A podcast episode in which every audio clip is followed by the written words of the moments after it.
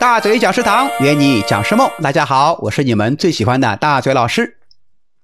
当前的培训行业还蛮有意思的啊，培训机构中女老板占比高达百分之七十，而在职业讲师中呢，女性占比不到百分之三十。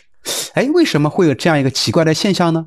啊，因为对于讲课来讲，哈，女性老师还是相对比较吃亏的，主要体现在以下三个方面。第一个是气场，由于女性啊普遍个子呢没有男老师高，身体呀也没有那么魁梧，往台上一站啊达不到那种霸气侧漏的感觉，所以女老师的气场大多不如男老师。当然，气场呢也是可以后天培养的。你看，你多出几次台啊，多上几次台，哦讲多了就自信了。况且啊，还有一些北方的女老师啊，那些女汉子们上起课来生龙活虎，比男老师气场还大。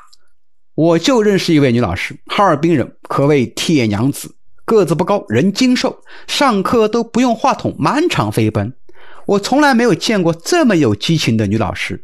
然后啊，还全国飞，晚上都不爱睡觉。上课前嘎嘎两罐红牛一喝，下了课一堆维生素，哈，晚饭都不吃。我说你哪来那么多精力呀？哎，他说天生的啊。我说你就悠着点吧，别到了四十岁啊，看上去像五十岁。他说那太好了呀，老师嘛，老一点值钱嘛。哼，你看我还能说啥？第二是体能，讲师呢也是一个体力活，女性的体力肯定要差一点。他白天讲完课，晚上还要赶高铁、赶飞机，万一遇到不方便的日子，状态肯定就下来了，是吧？那么定好的课，你看是上呢还是不上呢？很多女老师还有一个问题就是睡眠。我有一个上海的朋友啊，女老师，她呢就是因为住宾馆不习惯，晚上啊总是失眠，最后呢就只能放弃了全国讲课，改为本地授课，课量啊马上就下来了。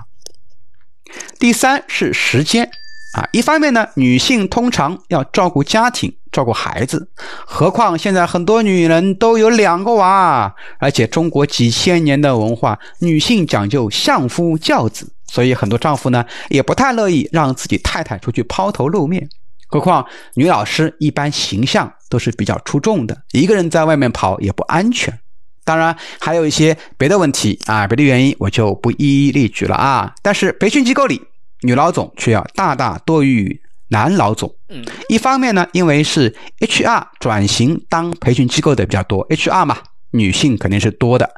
退下来呢，就基本上要么就是干机构，要么就是什么当老师。还有很多女性职业讲师呢，觉得讲课不适合自己的，她也会上着上着转型开培训公司。啊，那么做业务方面呢，女性当然是有一定的优势的，所以最终导致啊，机构里面的女老总居多。好了，今天的这个话题呢，咱们就先聊到这儿，咱们下一期见，拜拜。